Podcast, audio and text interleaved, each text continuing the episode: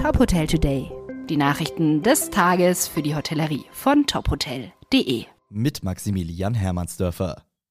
Die Hotelmarke Barefoot von Till Schweiger kommt jetzt auch nach Mallorca. Am 1. Juli wird das neue Hotel in Porto Colom an der Ostküste der Baleareninsel eröffnet. Betreiber des 60-Zimmer-Hotels ist die Hotelgruppe Arcona Hotels and Resorts.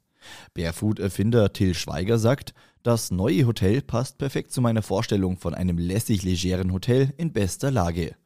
Das Interieur des Hotels soll Komfort mit entspanntem Luxus und mallorquinischem Flair verbinden. Den Gästen stehen elf Zimmerkategorien zur Auswahl, vom Doppelzimmer, Familienzimmer bis hin zur Suite mit Mehrblick, Jacuzzi und Terrasse. Das Hotel bietet zudem einen Außenpool, einen Spa mit Sauna, Hammam und Relaxpools, eine Sonnenterrasse und eine Bar. Nach neun Jahren scheidet der aktuelle Vorstandsvorsitzende Markus Maximilian Wörl aus der Domero Hotel AG aus. Die jetzigen Vorstände Michael Hartmut Berger und Stefan Arnhold werden gemeinsam mit der Geschäftsführerin Manuela Halm das Unternehmen fortan als Trio führen. Wie es in einer Pressemitteilung heißt, habe Wörl das Unternehmen bereits im vergangenen Sommer darüber informiert, seinen im Juni 2022 auslaufenden Vertrag nicht verlängern zu wollen. Er wolle stattdessen Dormero als Freund und externe Beobachter wachsen und sich weiter etablieren sehen.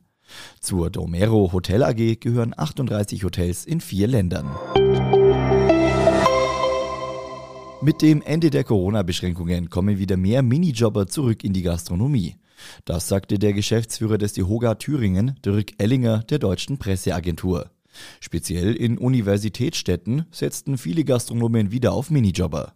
Während der Pandemie bestand bei vielen Gastronomen die Sorge, dass die Aushilfen der Branche dauerhaft den Rücken kehren könnten.